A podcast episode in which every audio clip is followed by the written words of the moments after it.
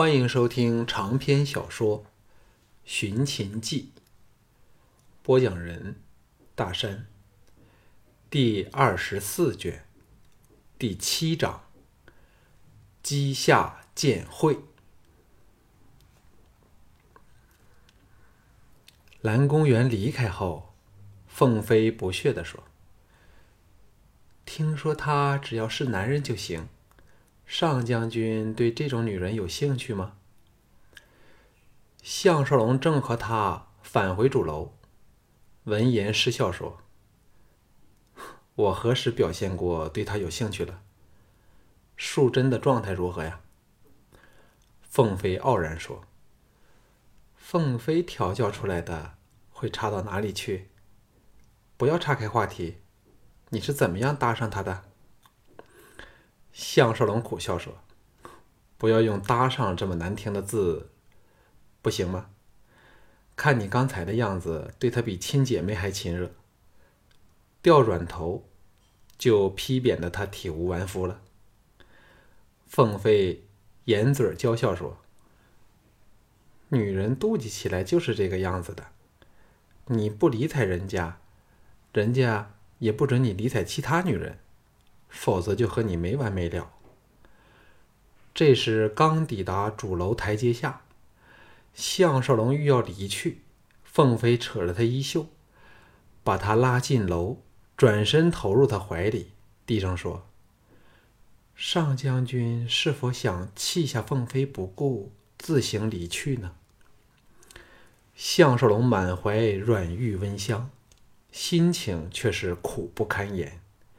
他的确是计划先行独自借滑板溜掉，然后再央人照顾凤飞他们。岂知竟被这兰质慧心的美女识破了。眼下骗他不是，说出来又一定会掀起轩然大波。他可以怎样选择呢？凤飞扬起了绝世玉容，凄然说：“不用说出来，你的反应。”已告诉人家那使人伤心的答案了。项少龙叹了一口气说：“你是否知道，只要我安全，就没有人敢动你半根毫毛？”凤飞笑着说：“你不是说仲孙龙会照顾我们吗？”项少龙说：“问题是你的旧情人和仲孙家关系太密切。”我刚收到消息，在韩杰的穿针引线之下，昨天吕不韦与仲孙龙密谈了整个时辰。你说会有什么好事儿？凤飞呆了半晌，悠悠地说：“既是如此，你仍要将人家撇下吗？”项少龙心中一动，说：“不如你先我一晚走，迟些我再来和你会合。”龙阳君，该可以做的安排。凤飞紧搂着他说：“未知你的生死，凤飞怎能离开林子？好吧，你爱怎样处置人家就怎样处置吧。”凤飞认命了。项少龙深切体会到他所感到的孤苦无依和失落。凭他的色艺，天下男人谁不拜倒群下？可是，天妒红颜，先是遇人不淑，又碰上一个对他没有动情的自己，哪能叫他不芳心破碎？百般安慰，等凤飞恢复正常，他才溜回房去。只休息的片刻，众孙玄华又来找他，在东厢坐下后，众孙玄华说。上将军可知吕不韦来找过我们？项少龙知道他回去和父亲手下谋臣商议之后，推断出自己再也不信任他了，所以来做补救。可是他当然仍不会说出与郭开、李元等人的关系，微微一笑说：“就算眼睛看不到，但也可以想到。”吕不韦什么手段？我项少龙没有见过。加上韩杰是你师兄弟。对了，他现在和你究竟是什么关系啊？”众孙玄华被他骑兵突出的问题戳在要害处，当时阵脚大乱，支吾说：“嗯，玄华也说不上来，说到底仍算有点交情吧。”项少龙淡淡的说：“韩杰应该比吕不韦更想杀我，因为吕不韦还以为有把柄在他手上，可以害得我身败名裂。”韩杰则是对我妒忌的疯了，疯子做事自然是没有分寸的。众孙玄华也不是蠢蠢人，早已想到凤飞的真正情人是韩杰，否则为何常会知悉关于凤飞的消息？一时间脸色立变，垂手以掩饰，眼望地下，沉声说：“上将军决定了什么时候走呢？”项少龙心中好笑，知道自己巧施手段，弄得他两父子彷徨无主。郑荣说：“我细想之后，还是正式向你们大王和二王子辞行，再请他们派出兵员保护，大大方方的回秦国，胜过鬼鬼祟祟的，突然惹人画饼。”众孙玄华点头说。玄华绝对同意，上将军可以托谢大人传达，保管一切安排的妥妥当当。只这几句话，便知道众孙龙父子权衡利害之后，再也不敢涉入害他的阴谋里。假如他是由齐王室派人护送离开，那李元或吕不韦两方人马都难再指使他们动手了。不过，这却不是解决的办法。齐王总不能派千军万马保护他，而且其中又说不定兼有卧底。防不胜防之下，他哪有命越过三晋或楚人的国境？名为保护他的齐人，更不会为他拼命。有起事来时，不落荒而散才怪呢。但对凤飞来说，这却是很好的安排。项少龙心想。真要找田健研究这个问题，好了却这桩心事。众孙玄华又皱眉说：“刚才闵廷章来见我说，上将军答应了参加明天的剑会。我已经一力把这种无聊的事压着了，为何上将军反而会答应他呢？”项少龙失笑说：“谁答应过他？我只是敷衍说，到时候再看看吧。”众孙玄华愤然说：“这小子真可恶，连我都不怕了，定要给点颜色给他看看。”项少龙说：“放心吧，我怎么会去呢？”众孙玄华说：“去也无妨，谁敢惹上将军，首先得过得我这一关。玄华会警告那些不知天高地厚的人，哪个令上将军不高兴，就等于令我众孙玄华不高兴。”项少龙知道他因为先前失策，所以现在故意的讨好自己，随口说：“呃，明天再说吧。”众孙玄华说：“今晚。”项少龙截断他道：“这两晚都不宜夜游，否则哪有精神应付曹公的圣剑呀？”众孙玄华清楚的感到，项少龙再也不像以前般对他亲切信任，知道。吕不韦一事在他们之间投下了阴影，无奈之下，泱泱去了。项少龙细心思量之后，派人去把谢子元请来，开门见山的说：“小弟有一事，请谢兄帮忙。”谢子元信任说：“啊，什么事儿都包在我身上，项兄你请直言。”项少龙坦然将情况说出来。以免因为不清楚而出现不必要的意外，隐瞒了仲孙龙父子暗中和李元等勾结一事，只是暗示三晋和楚人都不可靠，密谋令秦齐交恶。谢子元听得吁出一口凉气，说：“众孙龙难道不知大王和二王子的心意吗？谁都该知道吕不韦将来没有什么好结果的。”项少龙提醒他说。你表面得装作若无其事，暗中通知二王子，我或或者会不告而别，请他照顾凤飞和董淑贞他们。谢子渊拍胸膛答应说：“这事儿包在小弟身上。项兄去后，我就请二王子把他们接进王宫暂住，稍后再派人送他们到咸阳。”接着，露出了依依惜别之情，叹道：“嗯，没有了相兄，日子过得就不能像这一刻这般多彩多姿了。”项少龙笑着说：“是是怕不可以去胡混吗？”谢子元老脸微红说：“那人对小弟的管束已经松了很多了，希望向兄走之后都是那样，那就谢天谢地了。”两个人谈笑一会儿，谢子元才离开。项少龙又找来董淑贞说话，交代之后，董淑贞两眼红了起来，惶然说：“现在我们都担心你后晚与曹秋道的比剑呢。”项少龙明白，他感到自己像在吩咐后事一般，对他们的将来做出安排，所以生出不祥之感。幸好。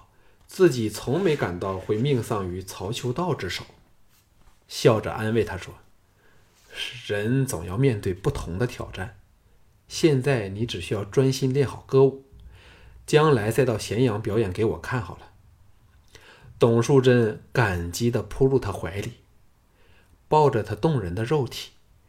项少龙首次感到两个人间没有男女的私欲在作怪，有的。只是一种超越了男女爱欲的高尚情操，若非自己把持的定，线下就休想享受到这种曼妙的感觉。心中不由得涌起强烈的斗志，为人为己，他也要奋战到底，绝不能放弃或屈服。这晚，歌舞团上下聚在大厅举行玉祝宴，人人表现得意气昂扬。不像以前大难临头各自飞的情况。席间，项少龙宣布正式邀请由董树贞继承的歌舞团到咸阳表演，所有费用自然由他乌家负责。众人更是雀跃，凤飞也像没事人的与众同乐。有了项少龙的支持，等于多了可信赖的大靠山。对歌舞团的发展更是有百利而无一害，唯一的阴影就是项少龙后天与曹秋道比武。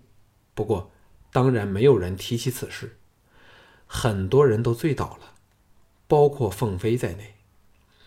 项少龙却是滴酒不沾唇，将凤飞送回房后，独自一人到后园练刀。他感到自己在刀道上的修养进步了。这应该是被曹秋道逼出来的。和这威震天下的一代剑术大宗师交过手后，使他窥见了武道上以前难以想象的境界。精神和剑术混成一体所营造出来的气势，给人的压力比靠凶悍和拼死力之辈不知道高强了多少倍。项少龙以往之所以能胜过一般剑手，除了体魄和气力之外，主要是因为懂了末世剑的心法，故而能在对阵时保持绝对的冷静，发挥出剑法的精华。曹秋道却进一步启发了他从斗志、信心和某种难以形容的精神力量合营出来的气势，这正是胜败的关键因素。当晚，他静坐了大半个时辰才入睡，一觉睡到天明，醒来时。精足神满，只感到连老虎都可以赤手应付。起来便到园里热身练功。他想起日前一刀克敌，杀得马成甲弃刃而逃，除了时间拿捏的准确外，主要是因为用双手握刀，学足了东洋刀的运剑方式，使力度倍增。心中一动，暗想。这或许会是应付神力惊人的曹秋道的唯一妙法，但何时运用、怎么样运用，却是关键所在。区区实践，他才不信自己挨不过去。任凭曹秋道三头六臂，但自己的刀和鞘配合使用，该可以支持过实践的短短暂时间。想起当日落败时，连党实践都欠缺信心，不禁好笑，也暗暗感激萧月潭这个良师益友。早前的消沉逃避心态已经消失得无影无踪，一切都安排妥当。明晚无牵无挂的和曹秋道玩完那个游戏之后，他就趁夜色远走高飞，返回咸阳与妻儿相会。在强敌的压迫之下，项少龙在练功中感到把生命的潜力发挥出来了。每劈出一刀，生命都像攀上了某一个高峰，这种感觉是前所未有的。他忽然像现身在万军冲杀的战阵之中，身边的人一个一个的倒下，周良惨死眼前，英王扑敌为主报仇。心中充满了惨烈愤怒之气，又想起好朋友因立场不同，一一将他出卖背叛，只感到人事变迁，唯有手中的百战刀，始终是永恒的凉伴。再虚劈一刀，天地若静止不前。善柔的声音在身后响起，说：“今天不比了。”好小子，越来越厉害了。项少龙回刀入鞘，来到单柔的身旁，笑着说：“柔大姐也会害怕吗？”单柔一肘打在他的腰肋处，痛得他惨哼一声，笑着说：“去见你的大头鬼！外面闵闵廷章正在恭候大驾，要送你这个小子到稷下宫参加宴会。”否则，看本姑娘怎样把你打回到咸阳去。项少龙抚着痛处，皱眉说：“麻烦你告诉他们，我今天要闭门在家养精蓄锐。”单柔截断他说：“不准退缩，本姑娘刚在兴头上，很想撩人打架，你就做我的跟班去凑热闹好了。”项少龙呆了一呆时。早被他扯得踉跄的去了。五百多名机下剑手表演开场的礼剑仪式，他们的动作画一整齐，漂亮好看。项少龙坐在学宫正广场的上宾席处，右面是吕不韦，左面是田丹，他身旁是田健，单柔则不知钻到哪里去了。临淄的达官贵人。公卿大臣全体出席，情况非常隆重。来凑热闹的武士和平民百姓，则密密麻麻围在广场四周，少说也有三四千人。礼见完毕，鼓乐声中，田健意气飞扬地代表齐襄王宣读了训勉的话。身为稷下导师的仲孙玄华，在十多名导师级剑手的簇拥下，落场考教剑手骑射各方面的技艺。闵廷章也是导师之一，颇为神气。田丹旁边是谢子元，隔着田丹向他打了个眼色，表示所托之事已经办妥。正和田健说话的吕不韦凑过来说：“明天黄昏时，我来送少龙到稷下宫吧，事关我大秦的荣耀，那是必须郑重其事的。”项少龙暗想：“你从前门来，我就从后门走，看你倒是怎样下台。”微微一笑，不置可否。岂知田健听到，插入说：“该由我和仲父一起接上上将军，以壮形色才对。”项少龙心中叫苦，无奈下只好答应。另一边的田丹笑着说。大小姐该到了宫里，为今晚的盛典预备嘞。项少龙心中好笑，知道他是找话来说，应了一声，目光落到场中，刚巧一名武士射出的箭，命中了两百步外箭靶的红心，惹起一阵喝彩声。比起秦国田猎的气氛，稷下剑会逊色的多了，可见齐人武风及不上秦国。这时，有人走到田丹身旁，低声向他说了几句话。那人去后，田丹笑向吕不韦说：“有人对仲父的上蔡第一剑手剑法很感兴趣，不知仲父有没有意思让许商下场玩玩呢？”项少龙心中一动，猜到是齐羽在弄鬼，希望挫折情敌的威风。接触过柔骨美人后，他感到无论是齐羽或者是许商，若以为能令这美人爱上他们，恐怕都要失望了。不过，许商乃是管仲爷级的高手，即管仲孙玄华或闵廷章下场，怕也不能讨得好去。吕不韦呆了一呆，说：“放着上将军这大行家在这里，击下诸军。”怎会退而求其次呢？田健正容说：“父王刚下严令，无论在上将军与曹公比试切磋的前后，都不准有任何人挑战上将军。麻城甲也因此被责。”吕不韦呵呵一笑，以掩饰心中的尴尬和不安。田丹的脸色也不好看，因为麻城甲的事儿。他要负上点责任。项少龙心想，这才像样，更猜到有田健在其中出力，故意说：“定是齐宇兄想和许统领玩玩嘞。”吕不韦和田丹心知是项少龙闻的两人争风吃醋的事儿，表情都不自然起来。吕不韦待要发言时，场上忽然爆起一阵热烈的彩声。众人目光投往场心时，项少龙、田丹和谢子元同时变色。